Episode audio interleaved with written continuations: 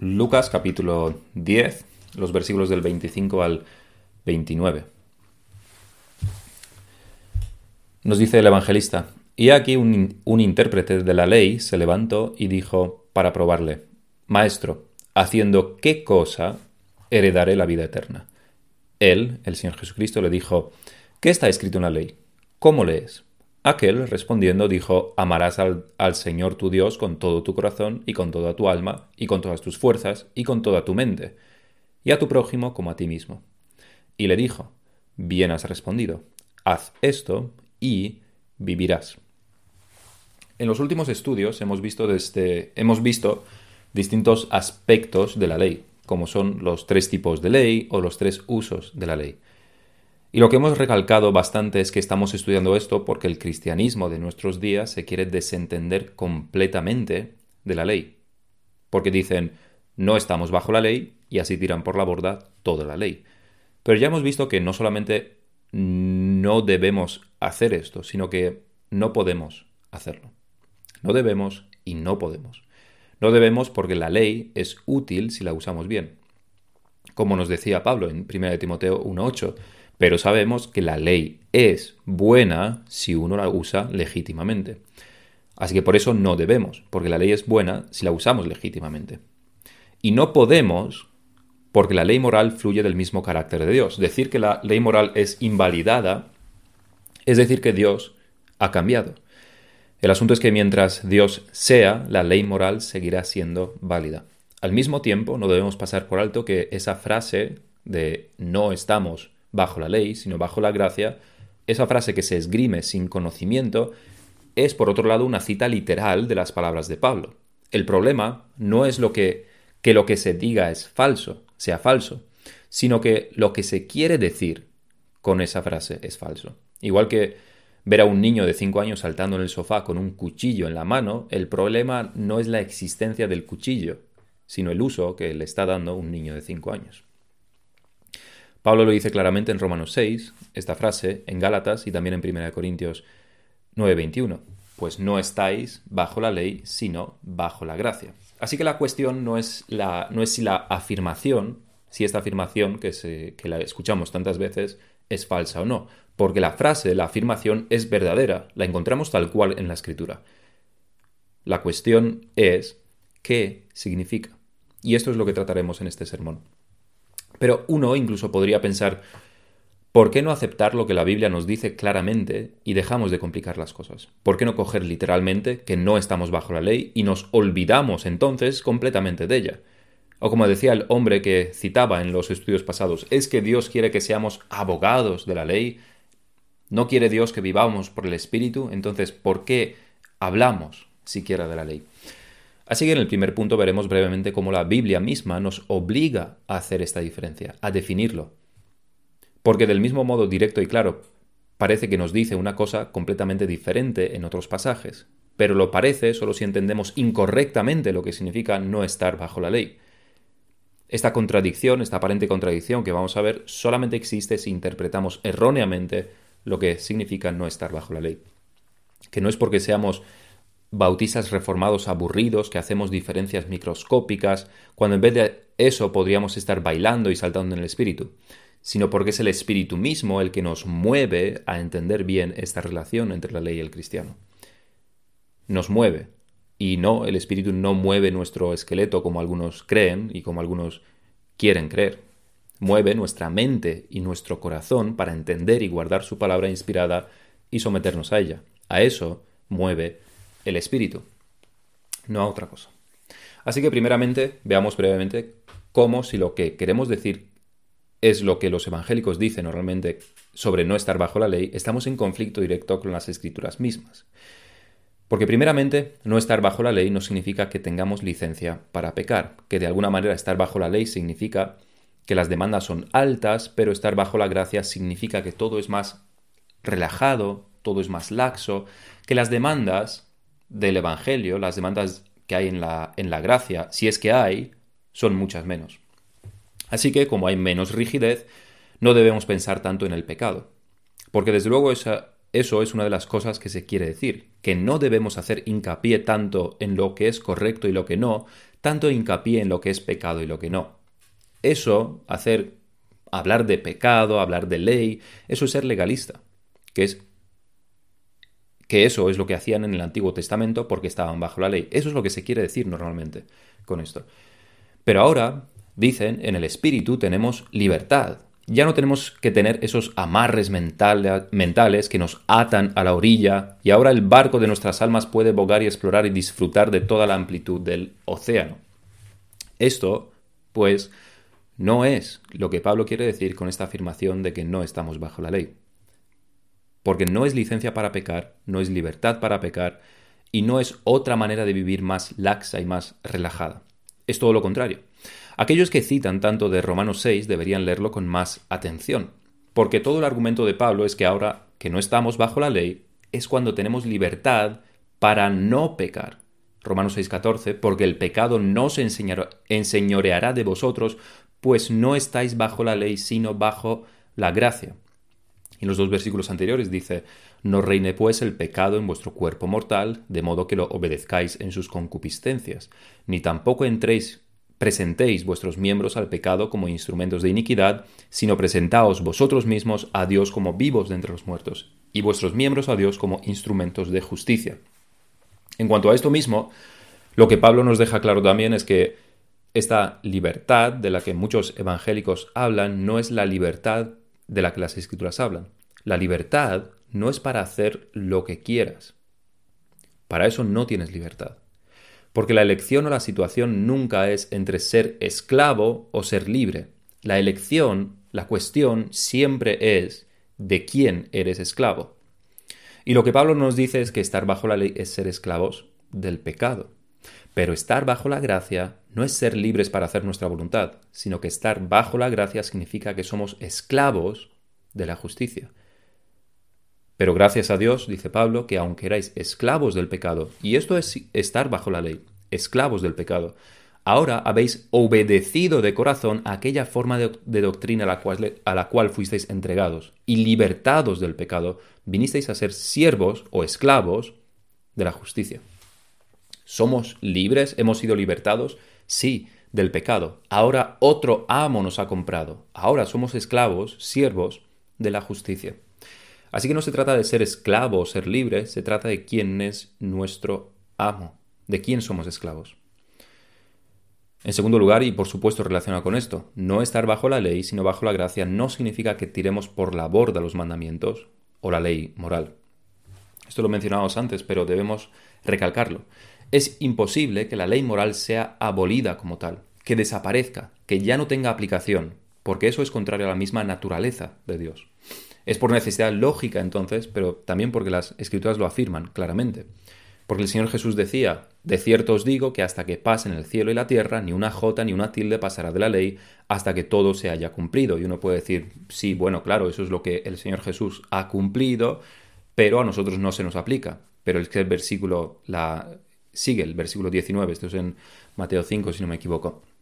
Dice, de manera que cualquiera que quebrante uno de estos mandamientos muy pequeños, y así enseña a los hombres, muy pequeño será llamado en el reino de los cielos, mas cualquiera que los haga y los enseñe, éste será llamado grande en el reino de los cielos. Así que sorpresa, parece que sí se aplica a nosotros.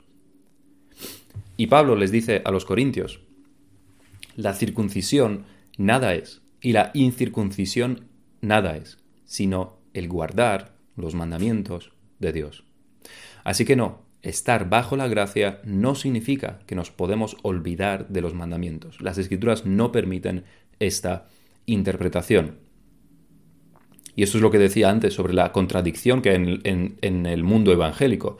Cuando ellos dicen que no estamos bajo la ley, teniendo este, este significado, dándole este significado de que nos podemos olvidar de la ley, que ya no es importante para nosotros, esto entra en conflicto directo con las palabras del Señor Jesús y con las palabras de Pablo mismo, que es quien dice, esa frase. Pero las escrituras no se contradicen. Pablo mismo, Pablo no se contradice a sí mismo. Es que lo que se está entendiendo en el mundo evangélico cuando se dice que no estamos bajo la ley, sino bajo la gracia, lo que se entiende con eso cuando se dice es algo equivocado, que las escrituras no dicen. En tercer lugar, y aquí debemos también aguzar un poco más nuestra mente, decíamos que estar bajo la gracia no es licencia para pecar, y no es tirar por la borda los mandamientos. Pero aquí entramos en un tema un poco más complejo de entender. No estar bajo la ley no significa que nos podemos olvidar de la ley ceremonial y que no estamos bajo la ley civil, pero, sin embargo, estamos bajo la ley moral. No es eso. No es que la ley ceremonial y la civil han sido eliminadas para nosotros, pero la ley moral sigue igual que en el antiguo pacto. No es eso lo que Pablo quiere decir. Hemos visto que existen estos tres tipos de ley en la ley de Moisés, moral, civil y ceremonial, y desde luego no tenemos que cumplir con las ceremonias y los sacrificios y las fiestas o los hábitos alimenticios. Y no estamos en Israel, así que no estamos sometidos a la ley civil. Así que concluiríamos, por lógica, que claro, a esto se refiere Pablo, a, estas dos, a estos dos tipos de ley, de leyes. Pero sí que nos encontramos bajo la ley moral, pero no bajo los otros dos tipos de ley. Pero no es así. No es eso a lo que Pablo se refiere. No es que estemos bajo un tipo de ley, pero bajo otro tipo de ley. No. No es que estemos bajo la ley moral, pero no bajo la civil y ceremonial. No es eso. Es que nuestra relación con la ley cambia. En el nuevo pacto, en el pacto de gracia, nuestra relación con la ley cambia. Pero esto es lo que vamos a ver en nuestro segundo punto. ¿Qué es, qué significa estar bajo la ley? Y básicamente, lo que significa estar bajo la ley es estar en el pacto de obras. Esto es lo que significa en la mente de Pablo cuando, está, cuando se está refiriendo a esto. Y ciertamente el antiguo pacto, el pacto mosaico, contenía este elemento de obras. No era un pacto solamente de obras. Había mucha gracia, y esto lo veremos también en futuros estudios, había mucha gracia en este pacto con pacto mosaico. Pero como todo pacto era también una progresión de la revelación del pacto de gracia, pero a lo que Pablo se refiere con estar bajo la ley es estar bajo el pacto de obras, y este elemento desde luego existía en el pacto mosaico. ¿Y qué es este pacto de obras? Es simplemente la regla o la norma o el sistema con el cual si lo cumples, vives, y si no lo cumples, mueres. En el antiguo pacto lo vemos en un pasaje como Levítico 18.5, el cual Pablo conoce muy bien y cita más tarde en Gálatas, precisamente por esto, está hablando sobre estas cosas. Porque eso es a lo que Pablo se refiere siempre que hablas sobre no estar bajo la ley. Es no estar bajo el pacto de obras. Levítico 18.5 nos dice, por tanto, guardaréis mis estatutos, mis estatutos y mis ordenanzas, los cuales, haciendo el hombre, vivirá en ellos. Haciendo, el hombre vivirá en ellos. Este es el núcleo del pacto de obras. Si guardas estas leyes, vivirás. No hace falta decir lo contrario, que si no lo cumples, eres castigado, mueres. En el pacto de obras todo es blanco o negro, no hay escala de grises, no hay otra opción, no hay otra salida. Es el filo frío de la guillotina que pende sobre tu cabeza cada minuto, cada segundo. Y cuando fallas, mueres. Podríamos decir que entre todos los apóstoles, Pablo es el que entendía esto con más precisión, y esto es sobre todo porque él tenía mucho más conocimiento que los apóstoles sobre la ley. Él se preparó para ser rabino y no le iba nada mal. Él conocía con precisión cuáles eran las demandas de la ley. Pero por muy bien que Pablo lo entendiese, si hay alguien que lo supera en entendimiento, es el Señor Jesucristo. Él sabía exactamente a qué había venido, que no es a otra cosa sino a salvar de esta condenación de la ley, del pacto de obras. Y aunque él mismo no explicó en detalles la relación entre la ley y la gracia, tanto como Pablo, porque se lo encomendó a Pablo, podemos ver claramente en algunas instancias su conocimiento de esto. Este es el pasaje que leíamos en la introducción. Aquí un intérprete de la ley se levantó y le dijo para probarle, haciendo qué cosa heredaré la vida eterna. Esto es lo que él quiere saber. ¿Qué cosa? ¿Haciendo qué? ¿Haciendo qué? ¿Qué es lo que puedo hacer para tener la vida eterna? Y el Señor Jesús le contesta con la ley. ¿Qué está escrito en la ley? ¿Cómo lees? Entonces él le dice que amarás al Señor tu Dios, ¿no? Y el Señor Jesús lo que le responde es, bien has respondido, haz esto, haz esto y vivirás. Así que aquí el intérprete de la ley está exponiendo correctamente el resumen de la ley, sabe cuál es el estándar, amar a Dios y amar al prójimo. El Señor Jesús nos lo podemos imaginar, no es que lo hiciera, pero nos lo podemos imaginar aplaudiendo lentamente. Muy bien, muy bien, buena actuación.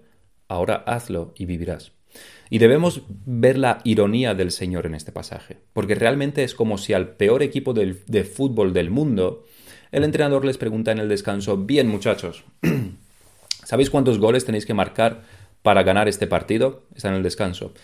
Y el, uno de los listillos contesta enseguida, pues nos han marcado 50 goles en la primera mitad, así que 51, señor, tenemos que marcar 51 goles.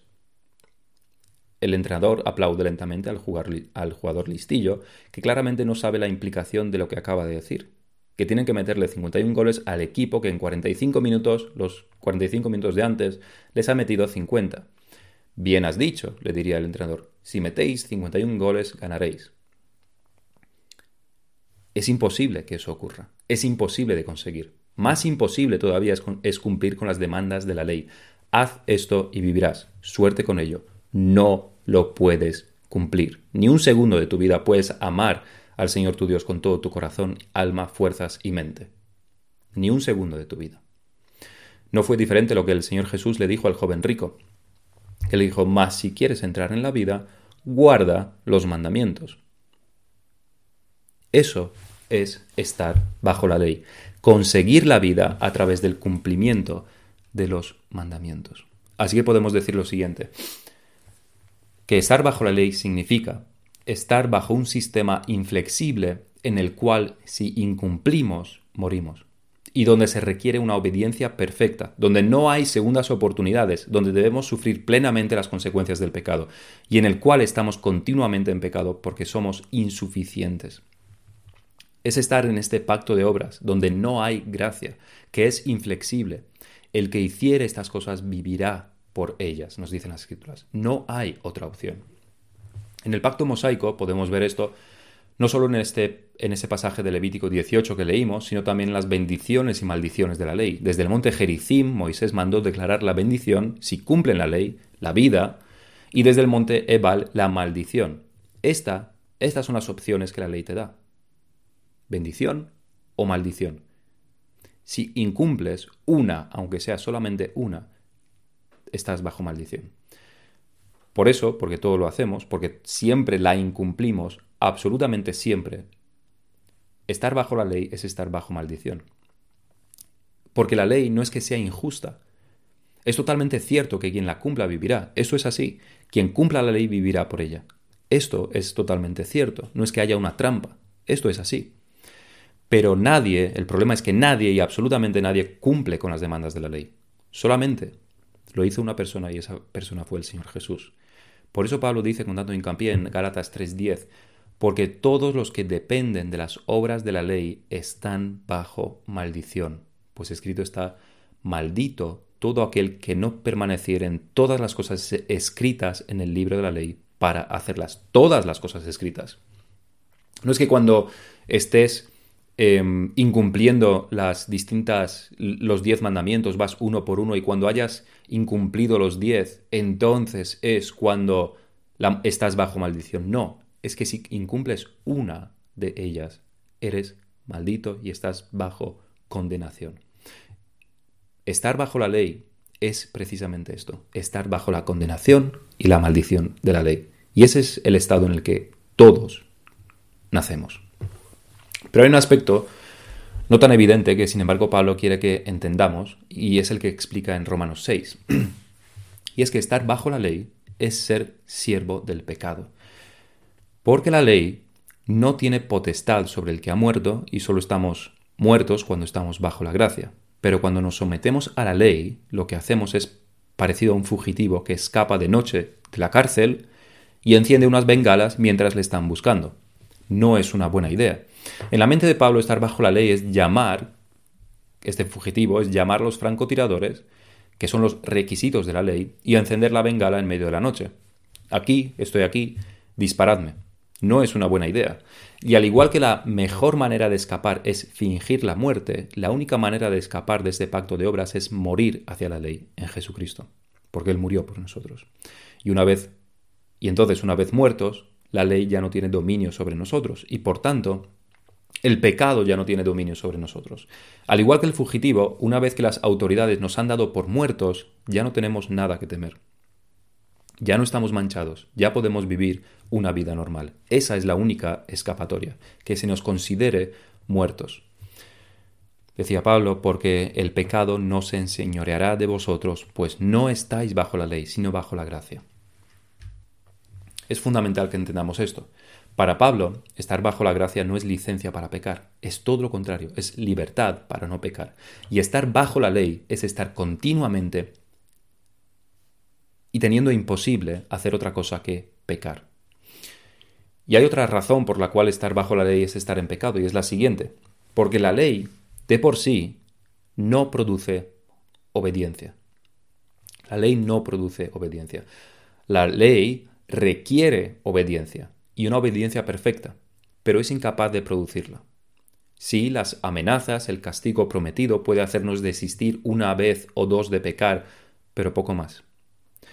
Si un niño glotón quiere comerse la tarta del frigorífico y lo desea y lo quiere irresistiblemente, que su madre ponga un cartel en la nevera con no te comas la tarta, no hará que el niño de repente ya no la desee, ni produce en él algo que le ayude a luchar contra sus deseos es solo letra, no tiene vida, no infunde fuerza. La, prohibición en sí no ayuda en la lucha. La prohibición solamente te dice lo que no debes hacer, pero no produce nada en ti. No ayuda a tus deseos, no te ayuda a luchar contra tus deseos. De hecho, puede tener el efecto contrario, como se expone en Romanos 7. Quizás el niño no sabía que había tarta en el frigorífico y la nota de su madre solo, solamente se lo descubre y empieza a concebir en su corazón o en su estómago el deseo de comerse esa tarta. Eso es el argumento de Pablo en Romanos 7. Pero esto es estar bajo la ley. Tener las tablas de la ley constantemente frente a nosotros y tratar de cumplirla, mientras que fallamos y volvemos a fallar una y otra vez. la estupidez humana es grande y grande es el engaño de Satanás porque consigue que pensemos que lo estamos haciendo bien o por otros medios. El joven rico, por ejemplo, dijo que la ley la he cumplido. Eso es lo que el joven rico les contestó al Señor Jesús, que la he cumplido. Sí, por supuesto. Y el intérprete de la ley contestó, su respuesta fue que intentó justificarse. El apóstol Pablo lo ve como completamente irracional. Es necedad al grado máximo querer estar bajo la ley. La respuesta del joven rico y la respuesta del intérprete de la ley hubiera sido arrepentirse y humillarse delante del Señor, porque no pueden cumplir con eso, no pueden. Es necedad de grado al, al grado máximo querer estar bajo la ley. Es que quien lo hace no se conoce ni a sí mismo, ni conoce las pretensiones de la ley, no sabe nada. Por eso, Pablo está tan perplejo al escribirles a los Gálatas. Podemos ver su desesperación y su perplejidad por las muchas preguntas que les plantea. Está realmente perplejo. ¿Por qué? se pregunta él, teniendo la justificación por la fe. ¿Quieres ahora conseguir la justificación por las obras? Algo que jamás de los jamases podrás conseguir. Es que empiezas estando condenado. Y la ley no te, no te promete que haciendo más cosas buenas, entonces estarás bien con Dios. No, es que empiezas estando condenado y bajo maldición y no tienes manera de salir de ahí. Eres culpable. Quizás algunos, en la razón por la que quieren someterse a la ley es que quieren ser rectos, santos, quieren obedecer los mandamientos de Dios. Quizá eso es lo que, lo que pretendan, ser más santos, buscar más santidad. Pero si es eso lo que buscas, estar bajo la ley es lo peor que puedes hacer. Unas tablas de piedra jamás producirán en ti obediencia. Solo la requiere, pero nunca, nunca producirá obediencia en tu corazón. Puede infundir miedo, pero no puede crear voluntad, ni mucho menos amor a la ley. La ley por sí misma es incapaz de producir obediencia. Y esto es estar bajo la ley tener, sí, la ley delante de nosotros, pero fuera de nosotros, estando externa a nosotros. Ni produce nada en nosotros, ni obediencia, ni amor. En tercer lugar, vamos a ver lo que significa estar bajo la gracia. Hemos visto lo que significa estar bajo la ley, vamos a ver lo que significa estar bajo la gracia. que por supuesto es, es todo lo contrario a estar bajo la ley. Lo primero es que estar bajo la gracia significa que no estamos bajo condenación. Esto es estar bajo la gracia. No estamos bajo condenación. Ese es el punto que, debemos entender. No significa que la ley moral no se nos aplique. lo, que significa es que hemos sido librados de las consecuencias eternas de la ley si estamos en Cristo. Y no estamos bajo esta condenación ni bajo esta maldición porque la ley sea injusta y sus demandas sean muy crueles porque la ley y las demandas de la ley y las consecuencias de la ley son justas. No hay nada corrupto ni malo en toda la ley. Tanto sus pretensiones, sus requisitos son justos y sus castigos y sus demandas. Todo es justo de la ley. El problema no es la ley, el problema somos nosotros. Nosotros somos los que estamos corrompidos por el pecado y somos incapaces de cumplirla. Su maldición y su condenación son justas. Pero ¿y cómo se realiza este cambio de estar bajo la ley a estar bajo la gracia? Pues solamente mediante la muerte. Solamente entonces nuestra deuda está saldada. La deuda está ahí y debe pagarse, y eso es lo que el Señor Jesucristo hizo. Murió en nuestro lugar, sufrió la maldición en nuestro lugar, fue condenado en nuestro lugar. Por eso Pablo se lo recuerda a los Gálatas. Cristo nos redimió de la maldición de la ley, hecho por nosotros maldición. Así que no es que Cristo haya venido a librarnos de algo malo en sí mismo, porque la ley es buena. Cristo vino para librar a los pecadores de la justa condenación de la ley, que no es exactamente lo mismo. Librarnos ha venido a librarnos de la justa condenación de la ley, porque nosotros no somos la inocente damisela en apuros, sino que somos proscritos, con las manos manchadas de sangre. Somos culpables. No es que la ley sea demasiado dura, es que somos culpables ante una ley justa. Somos unos proscritos con las manos manchadas de sangre, pero a los cuales, por pura gracia, Dios decide redimir. Que no es la anulación de la ley, sino el cumplimiento de la ley. Romanos 8.1 nos dice, y esto es estar bajo la gracia. Ahora pues, ninguna condenación hay para los que están en Cristo Jesús, los que no andan conforme a la carne, sino conforme al Espíritu. Este es el primer punto de lo que estar bajo la gracia significa, que no estamos bajo condenación, somos rescatados de la maldición por medio de Cristo. También significa, por otro lado, que tenemos la justificación por la fe, y fe es lo contrario a las obras de la ley, es todo lo contrario, es lo opuesto a las obras de la ley. Este es el, argumento de Pablo en Gálatas 3 porque todos los que dependen, Gálatas 3:10, porque todos los que dependen de las obras de la ley están bajo maldición, pues escrito está, maldito todo aquel que no permaneciera en todas las cosas escritas en el libro de la ley para hacerlas, y que por la ley ninguno, ninguno se justifica para con Dios, es evidente, porque el justo por la fe vivirá.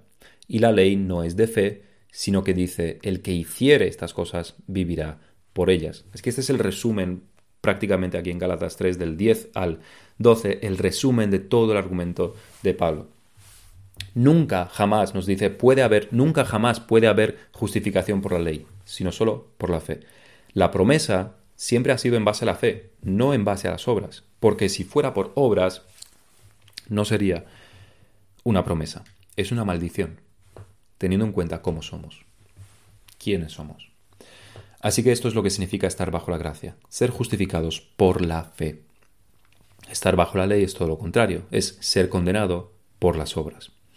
En tercer lugar, estar bajo la gracia significa que la ley está escrita en nuestros corazones, no en tablas de piedra externas a nosotros, sino que mediante la obra del Espíritu está en nosotros.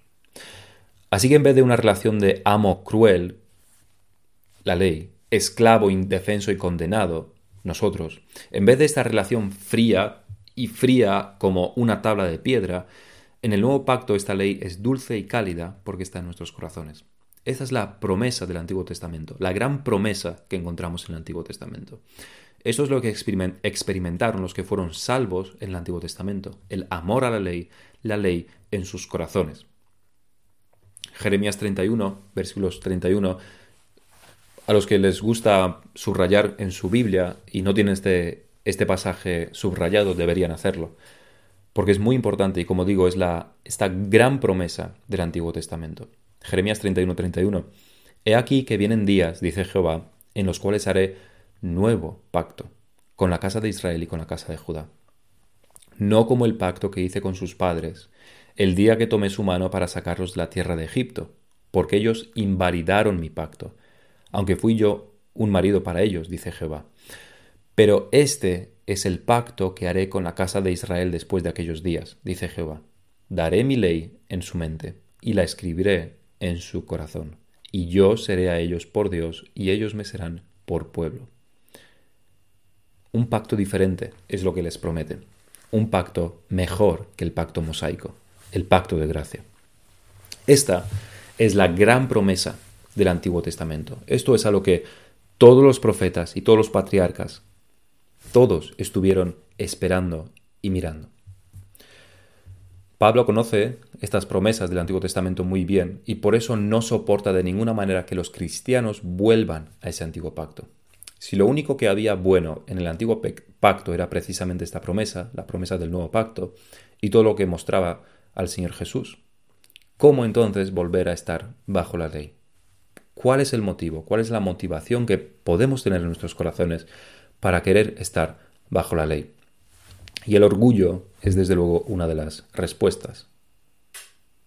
Al igual que en el arminianismo, que nos gusta decir, eh, por naturaleza nos gusta decir que nosotros hemos elegido a Dios, que nosotros somos aquellos buenos, que nosotros somos aquellos que, etcétera, etcétera, probablemente por la misma razón, los Gálatas también querían volver a estar bajo el antiguo pacto, bajo el pacto de obras, porque así podían conseguir algo por sus propias fuerzas pero eso no da fruto.